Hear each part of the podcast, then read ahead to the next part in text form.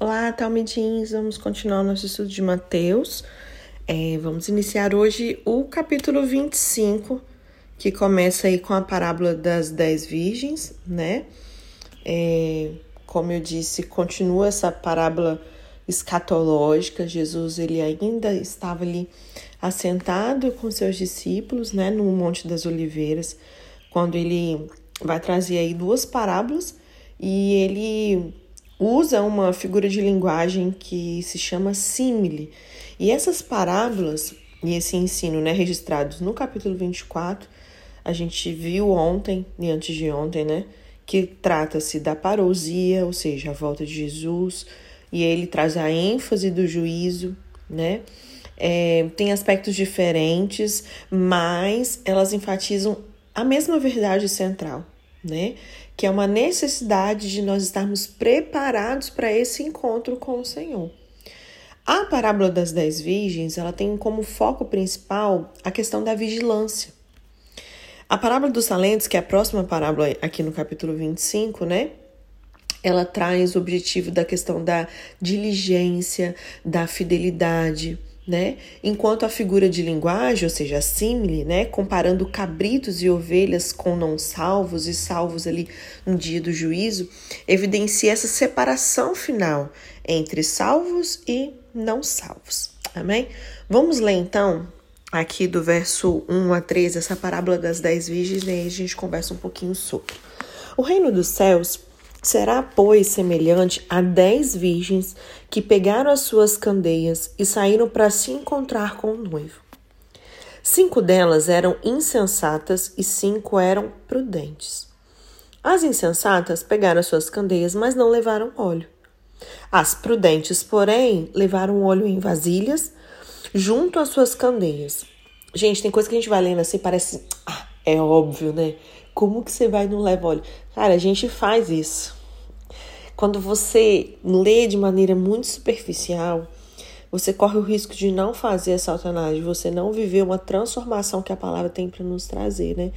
Então nunca leia assim, nossa, que absurdo, porque a gente olha e fala, nossa, como assim elas fizeram isso, né?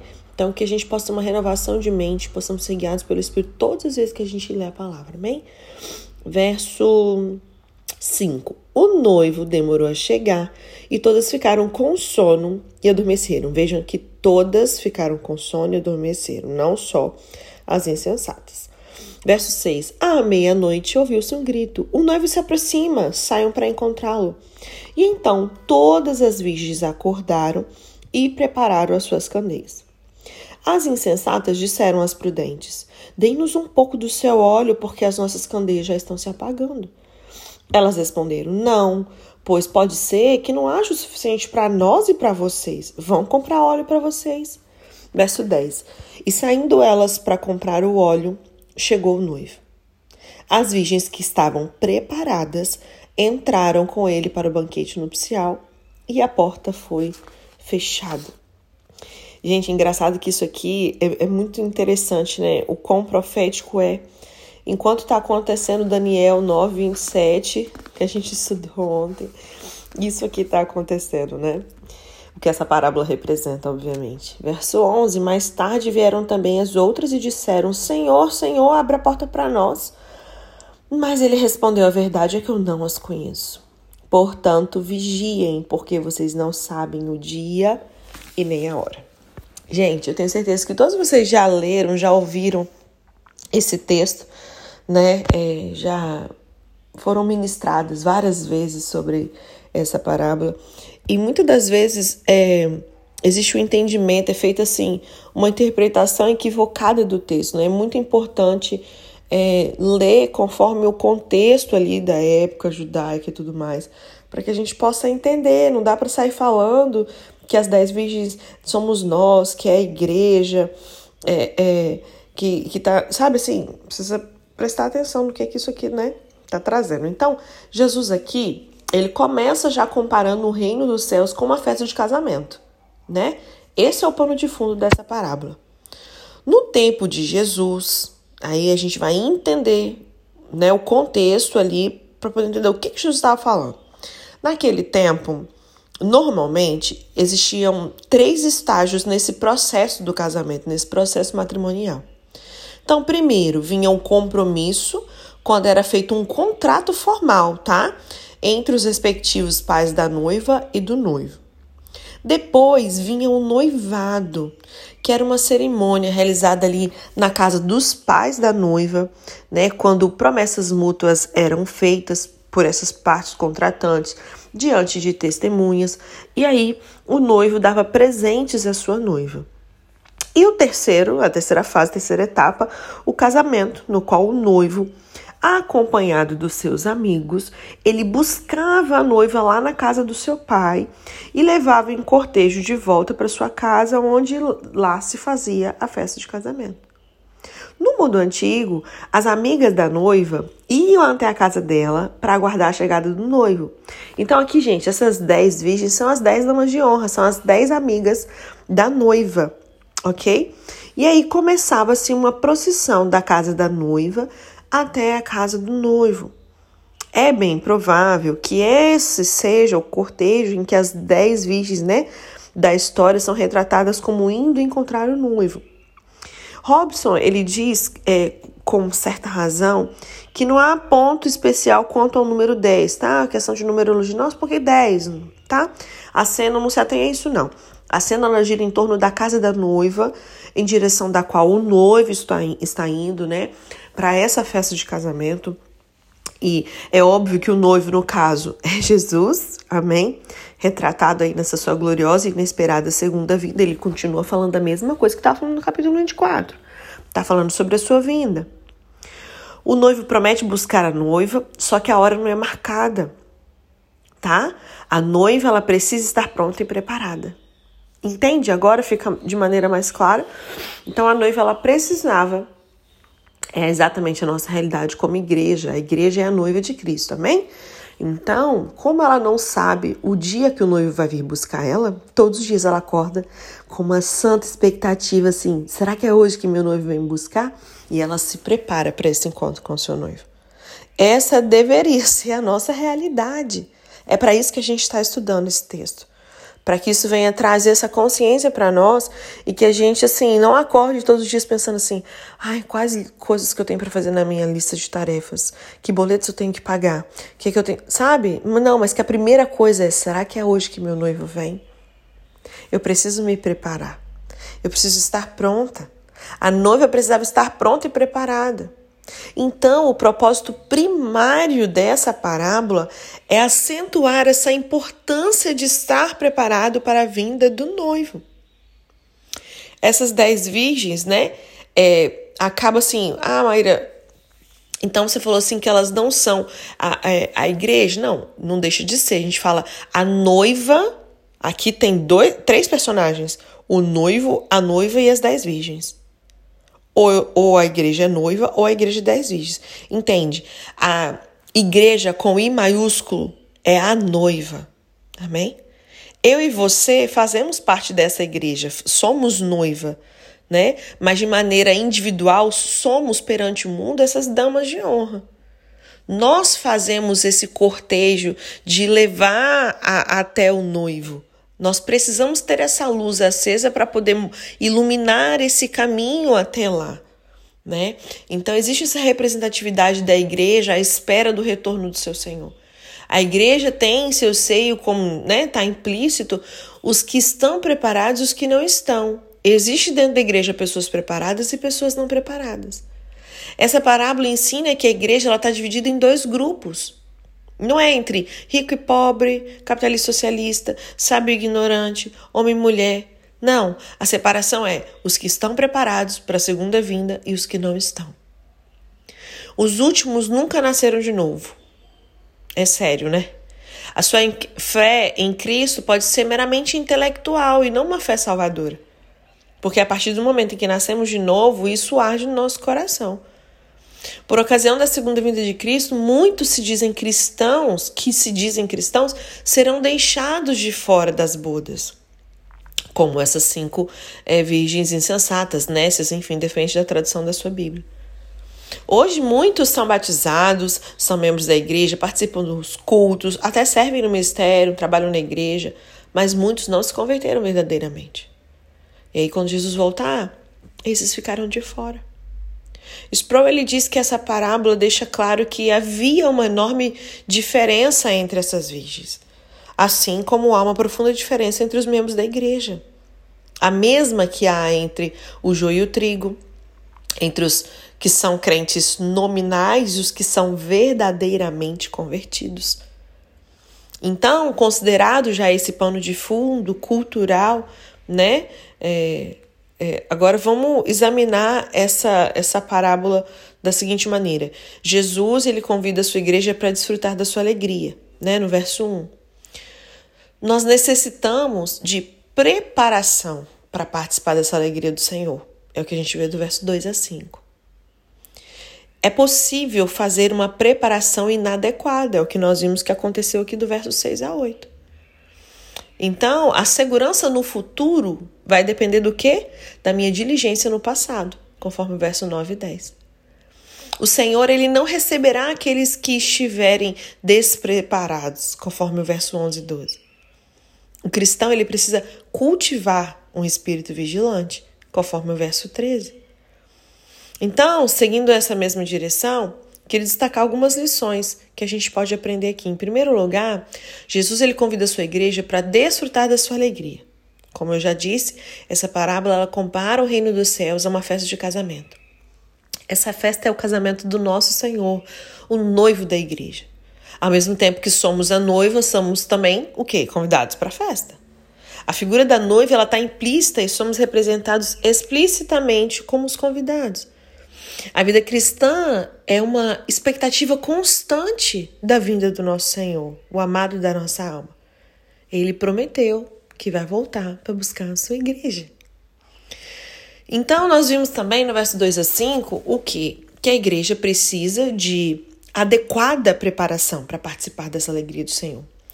Todas eram virgens, todas tomaram suas lâmpadas, suas lamparinas, todas saíram ao encontro do noivo. Todas fizeram a, a profissão de que seguiriam um noivo, o que as levou a se separar das suas outras companheiras e conhecidas. Todas aguardavam essa vinda, só que tinha uma diferença vital e essencial entre elas. Cinco eram prudentes e cinco eram nécias. As cinco nécias só têm lâmpadas, mas não levaram azeite nas vasilhas. Elas podem ter pensado que por terem lâmpadas elas estavam seguras. Ou talvez tenham acreditado que, sendo o depósito secreto de azeite invisível, não aparecia, as pessoas não conseguiam enxergar dentro, aquilo ali era desnecessário. Hendricks, quem ele diz que a insensatez dessas cinco virgens consistia na inteira ausência do preparo pessoal. O óleo aqui significa um bem espiritual imprescindível, insubstituível por nenhum outro, com o qual nós devemos nos abastecer logo no início da nossa vida de fé. Esse bem espiritual é o Espírito Santo. Sendo o óleo esse símbolo, né, do Espírito Santo, a prudência ela consiste em começar no Espírito e seguir nessa vida no Espírito e completá-lo também no Espírito. Ninguém pode entrar no céu com azeite alheio. Não dá. O apóstolo Paulo escreveu lá em Romanos 8:9, se alguém não tem o espírito de Cristo, esse tal não é dele. A graça salvadora é uma é algo pessoal e intransferível. A preparação minha como mãe não serve para o meu filho, nem do meu marido para mim como esposa. Ninguém entra no céu por procuração. Sproul ele diz: não podemos compartilhar o Espírito Santo com aqueles que não o têm. Ninguém pode entrar no reino de Deus pegando carona com, com quem tem fé genuína. Não é possível confiar na fé do pai, da mãe, da esposa ou de qualquer outra pessoa. Spurgeon ele diz que é a falta do óleo da graça a falha fatal na lâmpada de muitos que professam ser cristãos. Muitos têm um nome, Cristo, pelo qual viver, mas elas não têm a vida de Deus dentro da sua alma. Fazem essa profissão de fé de que seguirão a Cristo, mas não têm o, o, o suprimento interior do Espírito da graça para mantê-los. Há um brilho ou luz passageira, mas não tem essa luz permanente e nem pode haver. Embora tenham lâmpadas, não têm nenhum azeite consigo. E aí, em virtude né, do noivo, entre aspas, tardar, todas adormeceram.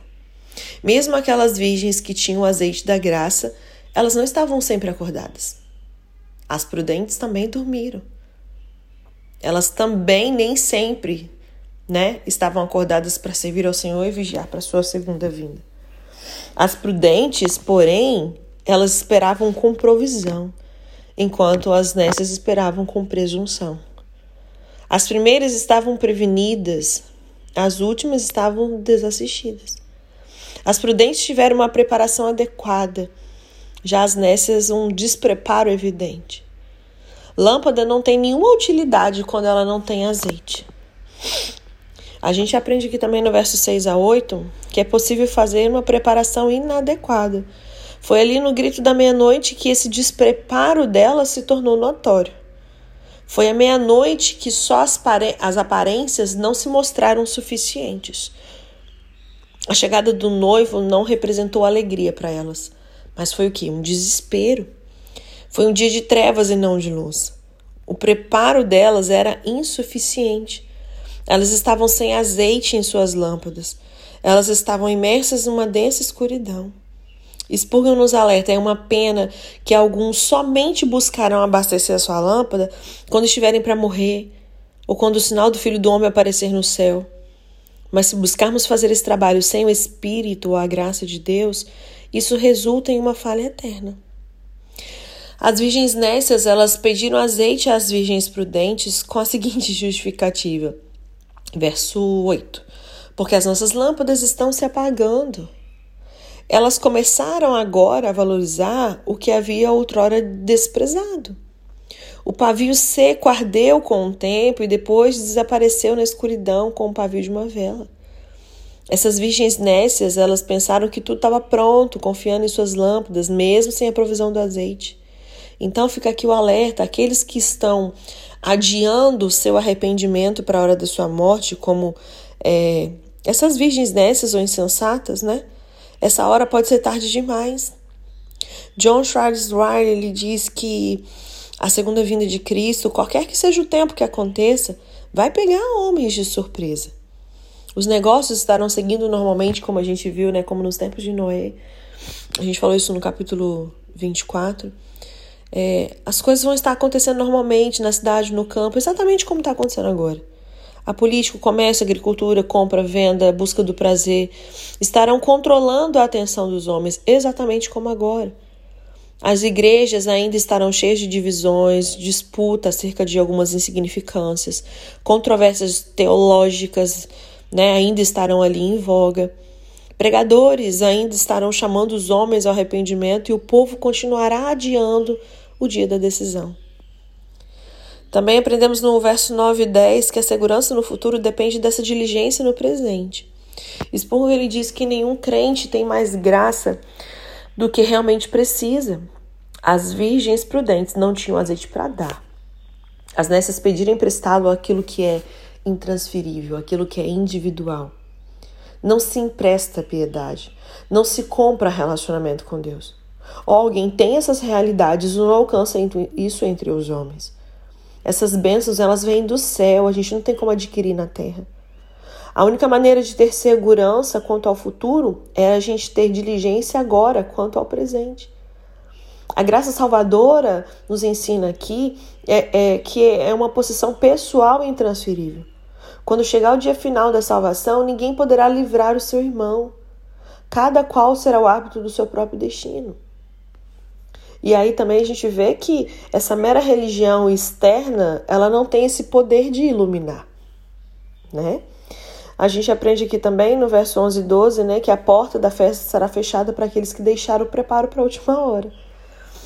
As virgens nécias não encontraram azeite para comprar. E aí, né, chegaram atrasadas, a porta já estava fechada. O clamor delas não foi atendido. O Senhor não as reconheceu como participantes dessa festa. Elas estavam excluídas para sempre desse gozo do Senhor.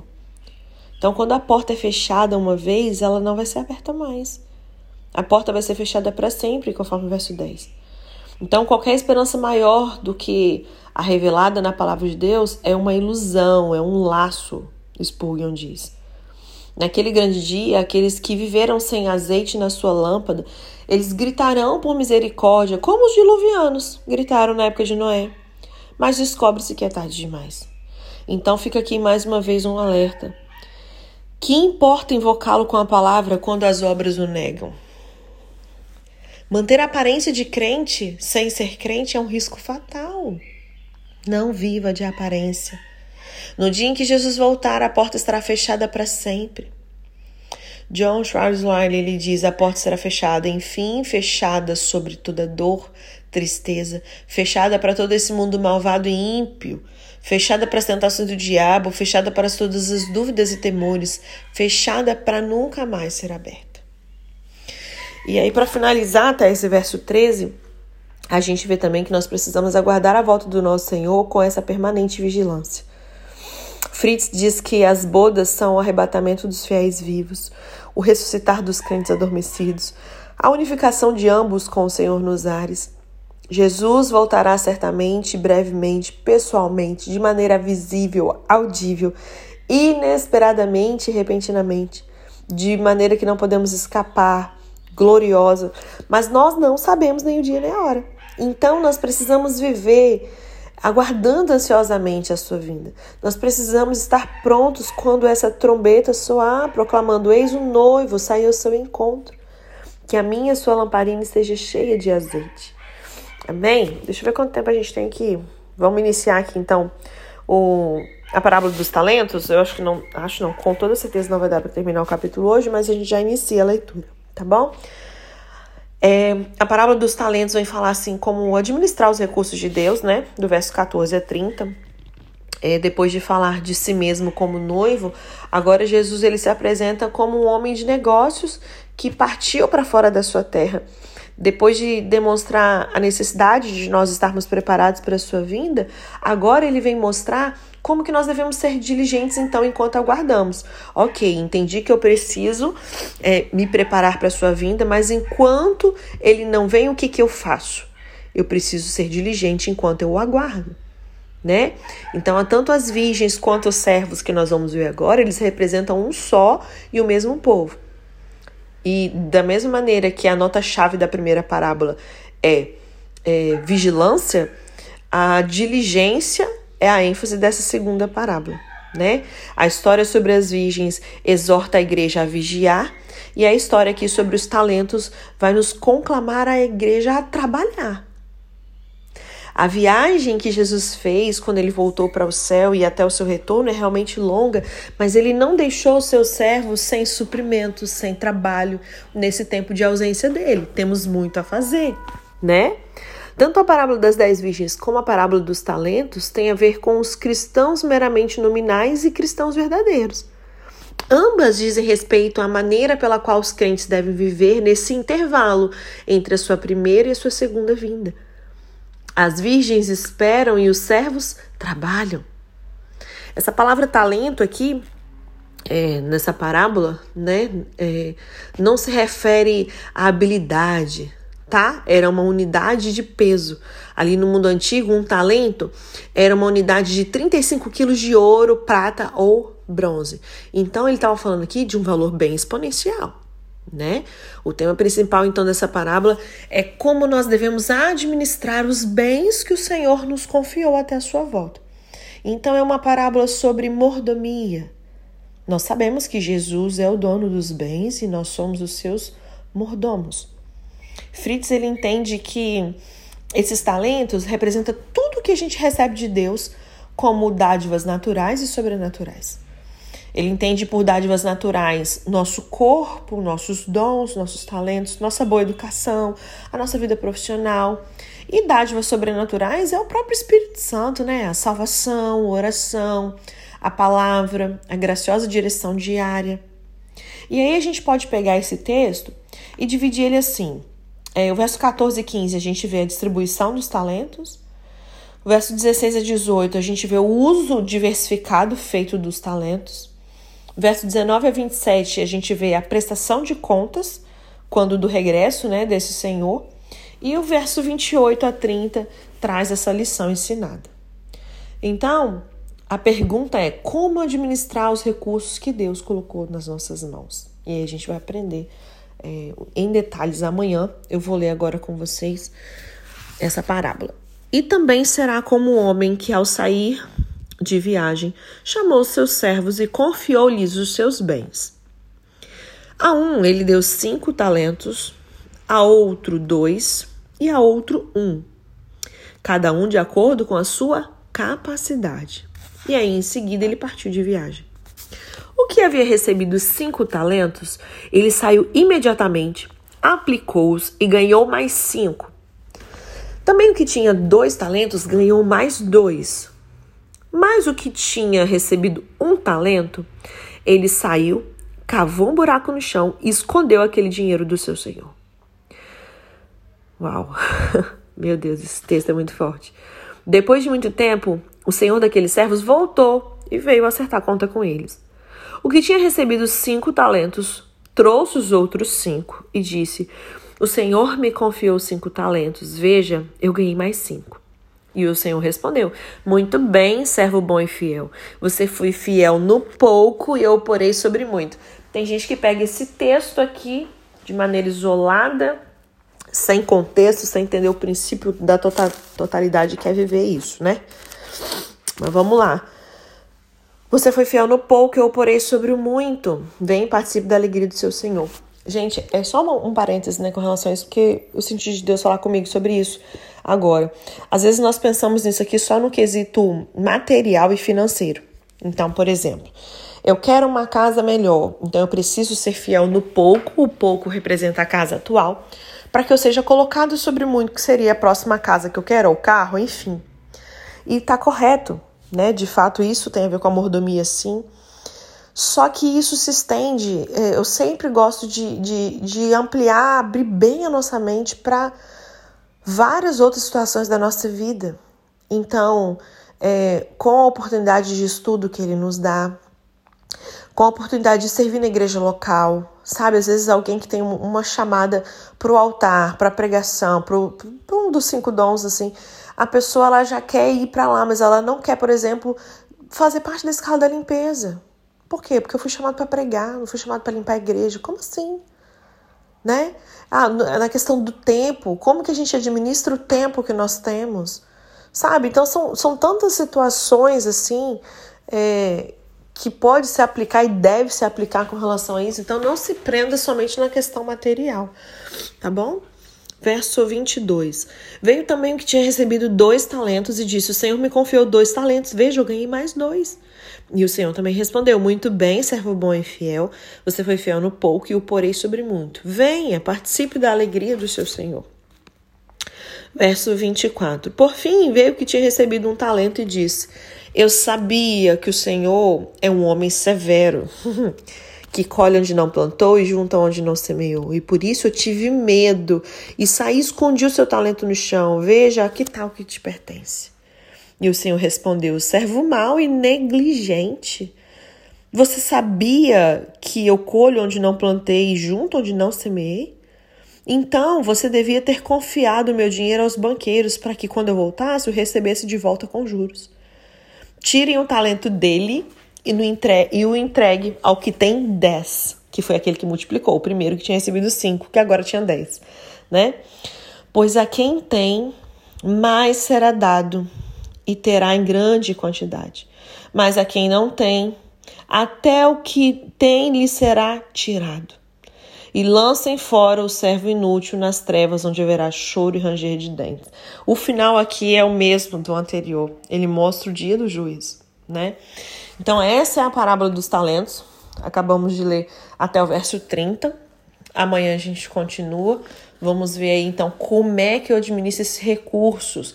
Lembrando que recursos não é só dinheiro, amém? Os filhos que o Senhor me deu, o casamento que Ele me permitiu ter, os dons e talentos também, a unção que Deus derramou sobre as nossas vidas, né?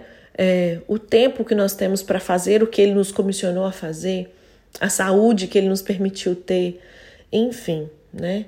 Vamos aprender aí como administrar os recursos que Deus colocou nas nossas mãos, que é algo que a gente tem que fazer enquanto aguardamos a sua vinda.